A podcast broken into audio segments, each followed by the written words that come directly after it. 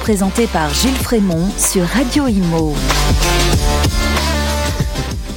Bonjour, bonjour à tous. Euh, vraiment très très heureux de vous revoir. Euh, bienvenue dans votre émission 1000 millième, les millions, euh, l'émission pardon de, des gestionnaires de copropriété de la NGC. Je vous souhaite une bonne année à tous. Tous mes voeux. Nous sommes encore en janvier. Je reçois aujourd'hui un, invité. Il est dans le bâtiment, il est dans la réalisation de projets. On peut l'appeler, c'est bâtisseur, hein, comme à l'époque, hein, les bâtisseurs. je reçois aujourd'hui le président de Up Factor, Didier Minieri. Bonjour Didier. Bonjour. Alors aujourd'hui, évidemment, on va parler de surélévation en copropriété. Euh, en introduction, je rappelle quand même, donc je vous fais un peu de promo, et c'est aussi pour ça que je vous ai invité, c'est l'occasion. Merci. Euh, vous avez sorti un livre qui s'appelle La surélévation des bâtiments densifiés et rénovés à l'échelle urbaine, édition Le Moniteur. Alors je le montre là euh, un peu à la Didier Ruquier, hein, je le mets comme ça devant mon visage. Je vous invite, vous voyez, bon, il y a beaucoup d'images, beaucoup de textes, euh, on est dans l'architecture, on est dans le bâtiment, on est dans le juridique, mmh. de tout ça dont on va parler. Et euh, alors justement, rapidement, le bouquin. Euh, alors, avant de parler du livre, est-ce que vous pouvez présenter en deux mots la société Upfactor? Alors, bah, écoutez, merci beaucoup déjà pour cette invitation. Donc, euh, donc moi, Didier Mignery, donc je suis architecte de, de formation, euh, et donc j'ai créé UpFactor en 2017 euh, à la suite d'une première vie d'architecte entre guillemets, maître d'œuvre, euh, pour essayer d'apporter, euh, on va dire, une expertise à ce sujet de la surélévation, à la fois dans, euh, on va dire, la phase de détection en amont, puisqu'on a développé donc un outil logiciel qui permet de d'analyser, de détecter très rapidement les potentiels de surélévation des bâtiments au cœur des villes et, et des métropoles, et d'apporter ensuite une expertise d'assistance à maîtrise d'ouvrage euh, auprès notamment des copropriétés dans le cadre de leur programme de rénovation énergétique euh, pour essayer de financer une partie de, de, de ces travaux par la vente d'un droit à construire. On aura l'occasion d'y revenir. Euh, voilà, donc Upactor aujourd'hui travaille euh, principalement sur les donc les villes, les grandes métropoles, sur tout le territoire français, avec bien sûr Paris, l'Île-de-France, Lyon, Nice, Nantes, euh, Strasbourg, enfin voilà. Donc vous couvrez tout le territoire, vous ah. intervenez partout en France, vous êtes ce qu'on appelle un promoteur aérien, c'est ça? Alors, on n'est pas vraiment promoteur puisque on joue plutôt le rôle euh, d'assistant à maîtrise d'ouvrage, c'est-à-dire que on est capable d'accompagner les copropriétaires dans l'identification des potentiels pour ensuite les mettre en relation avec les opérateurs immobiliers, okay. les promoteurs, euh, en ayant, euh, on va dire, une, une démarche très plutôt de partage de la valeur. Voilà, et donc euh, ce qu'on aura l'occasion d'expliquer. donc c'est l'architecte de copropriété, mais très spécialisé euh, dans, un, une, dans, dans, des projets euh, de, de, de, surélévation. Alors, ce livre, euh, racontez-nous un petit peu. Alors, pourquoi, qu'est-ce qu'il contient et qui vous l'avez écrit? Alors euh, c'est un donc c'est un ouvrage que j'ai euh, j'ai écrit donc avec euh, Géraldine Boucher Blancou euh, qui est une de, de, de, de mes collaboratrices euh, au sein de Factor qui a fait une thèse sur la surélévation des bâtiments comme outil de la rénovation énergétique des bâtiments. donc cette thèse qui a été soutenue donc en 2017 s'est confrontée à la réalité opérationnelle du coup du champ de Factor et donc on a complété cette thèse avec cette expertise opérationnelle et on en a fait un livre dans lequel on explique à la fois les opportunités euh, les complexités, les freins, euh, euh, les difficultés, mais aussi bah, le montage euh, comment se monte une opération de surélévation, et puis quelques exemples chiffrés, euh, à la fois en gains de bien sûr euh, pour les pour les, les propriétaires, mais aussi en, euh, en, on va dire en, en, création de logements, création de mètres carrés euh, au cœur des au cœur des villes et au cœur au, plus près des besoins. Alors avant de rentrer effectivement dans le détail de l'opération, un peu de perspective, un peu d'histoire, mmh. parce que on pose un peu le contexte, la surélévation, hein, ça veut dire qu'on construit un étage supplémentaire, deux étages supplémentaires, peut-être plus, je ne sais pas, euh, dans les villes. On est dans un contexte de densification urbaine, de on parle de zéro artificiel des sols. Donc c'est propice à, ces projets de surélévation. On construit la ville sur la ville. Hein, euh, euh, voilà de, quoi on parle. Euh, mais la surélévation dans l'histoire, finalement, ça a toujours existé. Oui, c'est ça qui est euh, très intéressant aussi, c'est que en fait, on n'est pas dans la nouveauté, on mmh. est dans l'adaptation finalement d'une pratique à la fois architecturale, technique, mais aussi euh, constructive, qui existe depuis toujours. C'est-à-dire que les villes euh, se sont construites finalement par couches, par agglomération. Ville au Moyen Âge. Exactement. Euh, par exemple, la ville de Genève, qu'on explique très bien dans, dans le livre notamment, euh, s'est construite à l'intérieur de remparts et naturellement, bah, la contrainte finalement de cette enceinte entre guillemets a, a, permis la surélévation des bâtiments. Euh, Aujourd'hui, Paris, par exemple, on est à la quatrième ou cinq cinquième vague de surélévation, soit en fonction de l'évolution des réglementations, euh, bien sûr d'urbanisme, hein, donc euh, de pouvoir construire toujours un, un, étage en plus en fonction de la largeur des rues. Euh, ou également de l'arrivée d'éléments techniques comme l'ascenseur, qui a permis ben, de rendre nobles des étages euh, élevés, qui auparavant étaient plutôt des étages de service. Petite anecdote que nous on aime bien utiliser, euh, le plus bel exemple de la surélévation à Paris, c'est un exemple pas du 21e siècle, ni du 20e siècle, c'est un exemple du 18e, 19e siècle, c'est l'île de la Cité. Quand vous regardez l'île de la Cité, elle a été surélevée deux, trois fois déjà. Et donc, c'est un excellent exemple qui permet de dire, bah, voilà, c'est un, une technique, une pratique ancienne qui est aujourd'hui remise au jour par les évolutions notamment euh, réglementaires et, et voilà. Alors c'est intéressant. Et est-ce que vous avez des chiffres de la surélévation euh, des copropriétés en France?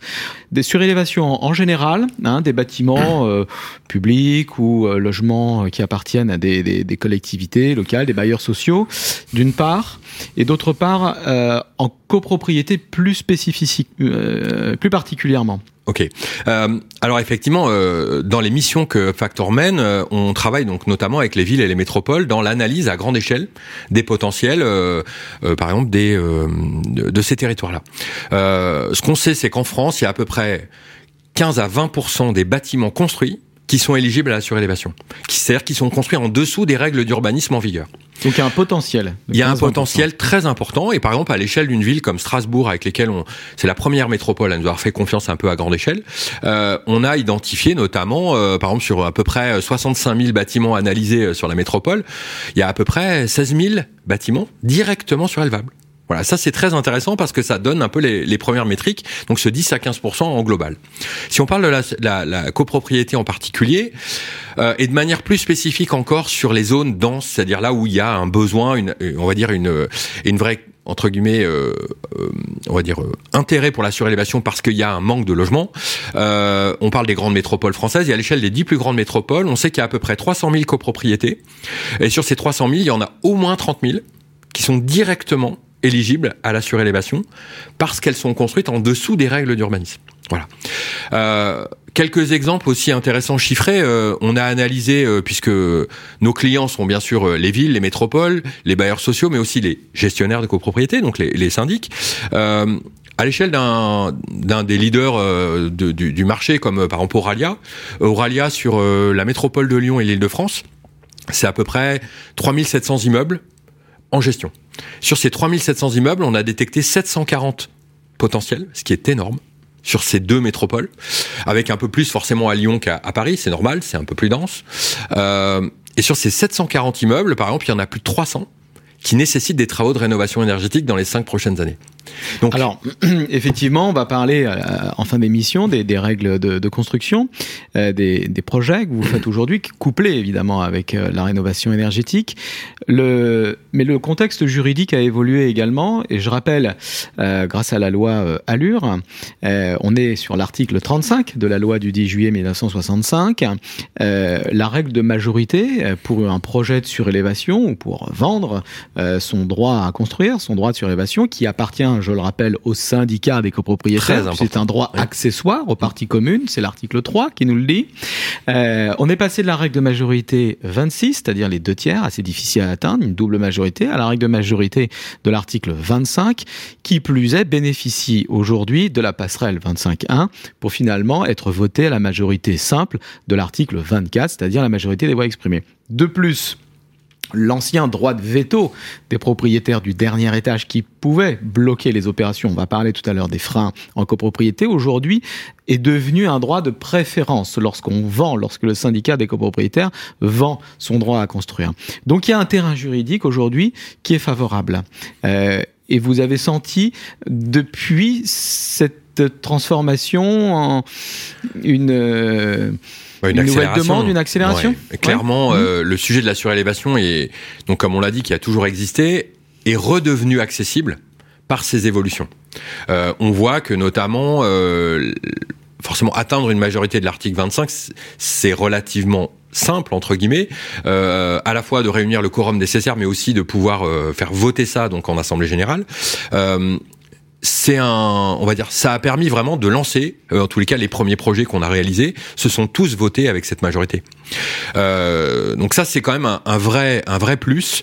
Euh, et en tous les cas, ça a été vraiment un, élément déclencheur depuis 2017, en tous les cas, de, de, de, renouveau de cette pratique. Alors, il y a un point crucial en copropriété. Quand on vend, quand on dit vendre, on parle de prix. Mmh comment on évalue, sans rentrer dans un cours hein, technique, mais euh, on voudrait avoir des repères, surtout les gestionnaires, les syndics, parce que souvent on nous pose la question comme ça, au débeauté, un copropriétaire, tiens, combien ça coûterait si euh, on surélève la dent creuse de notre immeuble?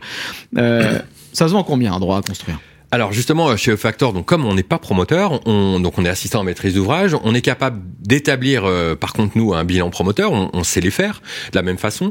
Et on établit un bilan promoteur à rebours, c'est-à-dire qu'on évalue le coût de tous les travaux, euh, le coût euh, d'une potentielle rénovation, le coût des travaux de surélévation et les on va dire ses impacts en termes de tact, en termes d'assurance et ainsi de suite, et on évalue la marge que le promoteur peut faire sur une opération euh, identifiée.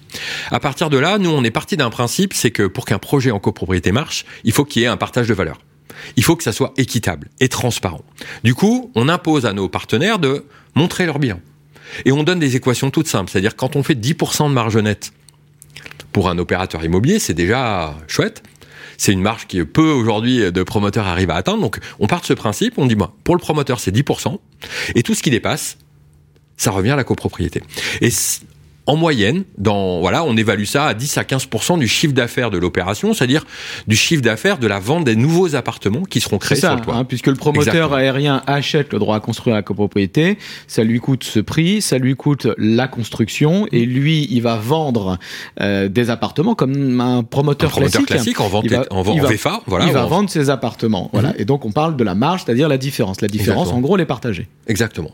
Et ça va même plus loin, c'est que euh, on capte la marge du promoteur à 10% et la copropriété voilà récupère une fraction finalement de cette valeur immobilière qui est créée sur son toit euh, de manière à le réinvestir soit en travaux pour l'immeuble directement soit en argent numéraire qu'il va récupérer, qui seront redistribués en fonction des tantièmes de détention de chacun des copropriétaires.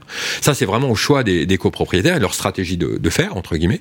Euh, voilà, mais on a vraiment essayé de mettre en place un système récurrent qui permet ainsi euh, de débloquer. Donc, quelque part, le syndicat des copropriétaires se mue lui aussi en promoteur, quelque part. Via notre expertise, effectivement, on l'associe à l'opération en lui donnant, via notre expertise, les outils qui lui permettent voilà de euh, de pouvoir dialoguer avec un opérateur. Il n'est pas facile, hein, euh, notamment d'être maître d'ouvrage. Par exemple, si un syndicat voulait être maître d'ouvrage hmm. lui-même de sa propre euh, opération, c'est possible. Sauf que par exemple, euh, il n'aurait pas la possibilité d'utiliser le vote euh, de l'article 25. Il faudrait qu'il reste en article oui, 26. Donc dans la très grande majorité des cas, il est vendeur. Donc Tout à fait. bien d'accord, il n'est pas promoteur. Hmm. Il est vendeur comme un propriétaire d'un pavillon vendrait son terrain à un promoteur pour y construire un immeuble. C'est la même chose. Là, il vend son droit à construire. quelles sont les grandes étapes en copropriété? De la d'une opération de surélévation. Alors, euh, le point, le, alors le point d'entrée en tous les cas euh, pour UpFactor, c'est euh, de s'appuyer sur ceux qui connaissent euh, bah, forcément le mieux leurs clients, c'est-à-dire les gestionnaires et, les syndics, puisqu'on analyse en, via notre outil logiciel donc le patrimoine en gestion des, des syndics de copropriété. Ça permet d'identifier les potentiels mmh.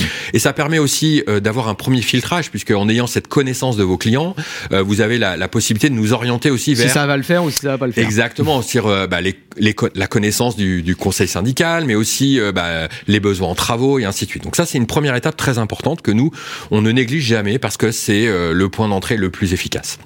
Ensuite, c'est la rencontre bien sûr avec le conseil syndical où on va leur soumettre l'idée d'une opportunité, mais qui n'est pas une vente. C'est-à-dire qu'en amont, il faut qu'on on valide la faisabilité technique, forcément et architecturale, je et même financière de l'opération. Et pour ça, en fait, on a généralement nous euh, besoin d'une convention, c'est-à-dire qu'on signe une convention avec euh, avec la euh, la copropriété, qui a une convention juste de, on va dire, d'études en amont, qui permet d'identifier l'opportunité et de mettre en relation des opérateurs promoteurs. Mhm. Voilà, donc premier AG où on fait voter cette convention initiale, et ensuite une deuxième AG dans lequel après avoir euh, fait toutes les études et vérifié la faisabilité technique, identifier les opérateurs promoteurs capables de mener à bien un tel projet, à la fois de surélévation et peut-être de rénovation globale de l'immeuble. Euh, faire une deuxième AG qui là permettra d'acter la vente du droit mhm. à construire, qui est souvent calibré via un lot transitoire, c'est-à-dire qu'on calibre finalement euh, le, droit à construire dans un lot transitoire de copropriété, euh, qui est donc cédé via une promesse de vente, puis après obtention d'un permis de construire, le Et lors de cette deuxième assemblée générale, la copropriété vend son droit à construire. Elle approuve aussi le projet architectural. Exactement, elle approuve le projet architectural. exactement, bien sûr. Et l'intérêt de faire ce, cette démarche en deux AG permet d'avoir un temps de travail avec le conseil syndical. Généralement, on monte un, un, un groupe de travail hein, avec les, les, bonnes volontés euh, de la copropriété pour dire, bah, vous voulez quoi? Et c'est aussi le moment de réfléchir à un programme de rénovation globale puisque un des outils aussi de cette de la surélévation, c'est de pouvoir payer euh, des travaux euh, directement par le gain euh, de la vente du droit à construire. Et tant qu'on monte un échafaudage pour Exactement, faire la surélévation, donc on profite de cet échafaudage pour faire un ravalement, etc. Et de mutualiser les entreprises qui vont faire la surélévation pour faire la rénovation. Alors avec un petit bémol, hein, aujourd'hui, il y a peu d'expertise à la fois de réhabilitation et de construction neuve ensemble. On sait qu'il y a euh, le secteur immobilier, en tous les cas le secteur de la construction se mobilise sur le sujet en ce moment, et ce qu'ils voient bien que c'est le marché de demain, puisque 80% euh, des bâtiments de 2050 sont déjà là. Hein, donc euh, voilà. Alors justement, on, comme ça on conclut là-dessus. pour terminer, est-ce qu'il y a aujourd'hui des techniques constructives, des projets architecturaux qui ont plus la cote que d'autres? C'est quoi aujourd'hui la tendance? Parce que c'est vrai qu'on voit souvent des surélévations modernes sur un immeuble ancien typique. Mais le mariage, l'alliage doit se faire correctement. Euh, J'imagine évidemment que la mairie, les, ABF ont leur mot à dire, évidemment. Mm. Mais quelles sont les tendances? Alors, euh, je dirais que c'est très... Euh, les, les... Ça dépend vraiment euh, des situations. Euh, je dirais encore pour beaucoup de projets, c'est du cas par cas. C'est-à-dire qu'en gros, euh, dans certaines villes ou métropoles, le pastiche, la reconstruction est un peu à l'identique de ce qui existe dessous, n'est pas accepté aussi bien par le pouvoir politique, même par l'ABF qui dit bah voilà c'est pas forcément adapté. Et à l'inverse, on a des fois des discours un peu plus historicistes où là euh, on est dans la prolongation un peu du discours existant. Nous, ce qu'on aime bien faire, c'est d'être euh, à plutôt, on va dire, calme, c'est-à-dire euh, faire quelque chose de mesuré, quelque chose qui soit dans la continuité de l'existant, sobre. sobre, voilà. Puisque l'enjeu, c'est pas forcément d'être, de se distinguer. L'enjeu, c'est de enfin, faire bénéficier aux propriétaires d'une ressource dont ils n'avaient pas conscience. Et donc, c'est d'utiliser des, des, techniques constructives les plus simples possibles pour essayer de faire accepter et qu'on anticipe, on va dire, euh, toutes les problématiques. Généralement, on, arrive à faire combien de logements supplémentaires? Un logement, deux logements, trois logements? Sur un immeuble classique hein, d'une vingtaine de lots C'est ça qui est intéressant, c'est qu'en fait, euh, on est sur des moyennes de projets entre, euh, allez, les plus petits que l'on mène, c'est entre autour de 250 mètres carrés, donc c'est-à-dire entre deux à trois logements. les plus gros qu'on mène aujourd'hui Aujourd'hui, c'est euh, une quinzaine de logements quand même. Voilà, ça arrive, euh, c'est bien. Mais plus facile, j'imagine, à faire sur un immeuble en toit avec un toit terrasse. naturellement, euh, naturellement. Des, des, années des 30 glorieuses. Mm. Immeubles d'ailleurs qui ont vraiment besoin de rénovation énergétique, surtout les passoires, ils vieillissent mm. mal. Mais c'est des projets qui sont faisables aussi sur des immeubles anciens. On parle c'est pour ça qu'on parle des, des, dents creuses. Hein. Tout à fait. Euh, immeuble haussmanien, faisable aussi? Là, il faut être très prudent euh, puisque notamment euh, le, euh, c'est des immeubles qui sont déjà très optimisés, qui sont souvent très denses, donc où les restes à construire n'existent quasiment pas. Donc moi, je suis très prudent là-dessus, c'est que il y a des immeubles qui sont éligibles, d'autres qui ne le sont pas, hmm. et il y a des fois, il faut s'abstenir de le faire. C'est très important. En tout d'essayer, quoi. Exactement. enfin, il est très important d'avoir un discours. voilà, ça va pas tout résoudre la surélévation. Encore une fois, c'est une opportunité à étudier, mais bah, quand ça marche pas, c'est pas grave, il y a d'autres façons de faire. Eh bien, très intéressant, passionnant. J'aurais aimé qu'on discute euh, encore euh, un peu. Euh, je rappelle que vous avez écrit ce bouquin, La surélévation des bâtiments. Donc, je vous conseille chez le, Moniteur, je vous conseille, si vous êtes passionné, syndic ou copropriétaire, de vous le procurer. C'est même un beau cadeau hein, qu'on peut faire pour un anniversaire. Noël, c'est passé, mais pour l'année prochaine. merci pour votre intervention. Merci beaucoup. C'était passionnant. Didier Mignery, je rappelle que vous êtes donc président de Up Factor, spécialiste dans euh, la surélévation en copropriété. Vous accompagnez les syndicats de copropriétaires dans l'ensemble de cette opération. Quelque part, c'est clé en main. et c'est ça qu'il faut en copropriété, puisque bon, on n'a pas eu le temps d'en parler, les freins en copropriété. La copropriété est un petit monde un peu à part, assez conservateur. Et il faut des personnes comme vous qui expliquent les choses simplement pour rassurer et apporter des projets tout faits, clés en main pour dire voilà ce sera ça et euh, et, euh, et vous pouvez y aller euh, et être rassuré. Évidemment, le syndic a son rôle aussi à jouer. Il doit s'intéresser et s'investir également dans cette opération, ainsi que bien sûr le conseil syndical et notamment le président du conseil syndical. C'est toute une équipe. Exactement, c'est très important. Je vous remercie Didier. Je vous souhaite à tous une bonne fin de journée et euh, prenez soin de vous et à bientôt. Ciao ciao. Mille millième, une émission à réécouter et télécharger sur le site et l'appli radio.imo et sur toutes les plateformes de streaming.